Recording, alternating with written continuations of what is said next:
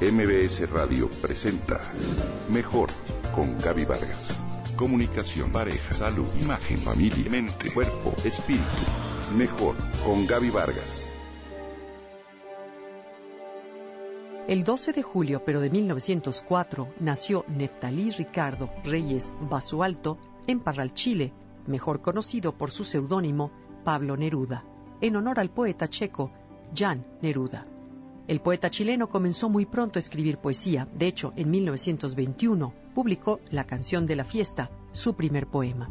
Fue hijo de don José del Carmen Reyes, obrero ferroviario, y doña Rosa Basualto, maestra de escuela fallecida poco después del nacimiento del poeta.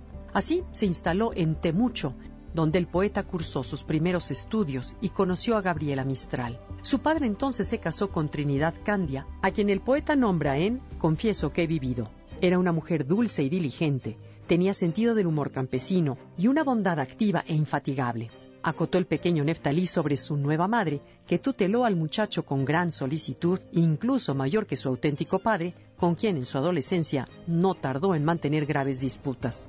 En 1919 obtuvo el tercer premio en los Juegos Florales de Maule con su poema Nocturno Ideal. A los 16 años de edad se trasladó a Santiago, donde publicó sus primeros poemas en la revista Claridad.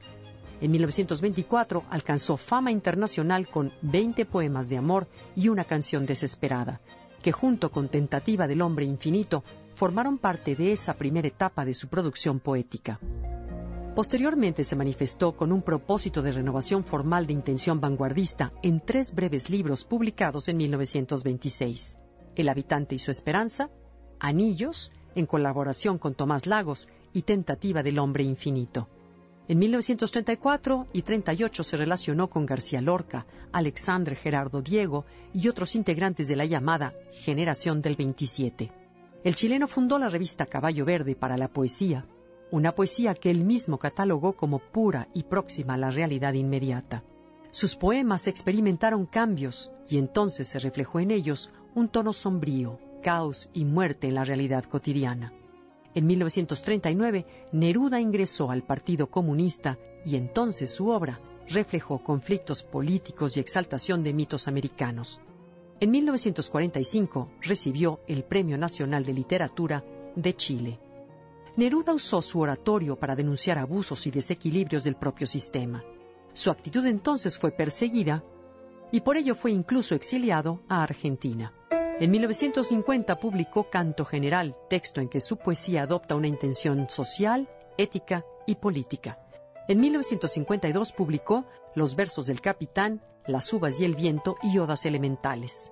Y en 1958 apareció Extravagario con un nuevo cambio en su poesía. En este punto de su historia, su poesía se torna sumamente lírica y serena. En 1971, Pablo Neruda se convierte en el tercer escritor latinoamericano y en el segundo chileno, que obtienen el Premio Nobel de Literatura, mas su encumbramiento literario no le impidió continuar activamente en la defensa de los intereses chilenos. Dos años más tarde, enferma y regresa a su natal Chile. Su obra, Confieso que he vivido, es de publicación póstuma. Profundamente afectado por la nueva situación de su país, su salud se agrava y el 19 de septiembre fue trasladado de urgencia desde su casa de Isla Negra a Santiago donde muere debido a un cáncer de próstata el 23 de septiembre de 1973. Entra en contacto con Gaby Vargas a través de Twitter, Gaby-Vargas. MBS Radio presentó Mejor con Gaby Vargas.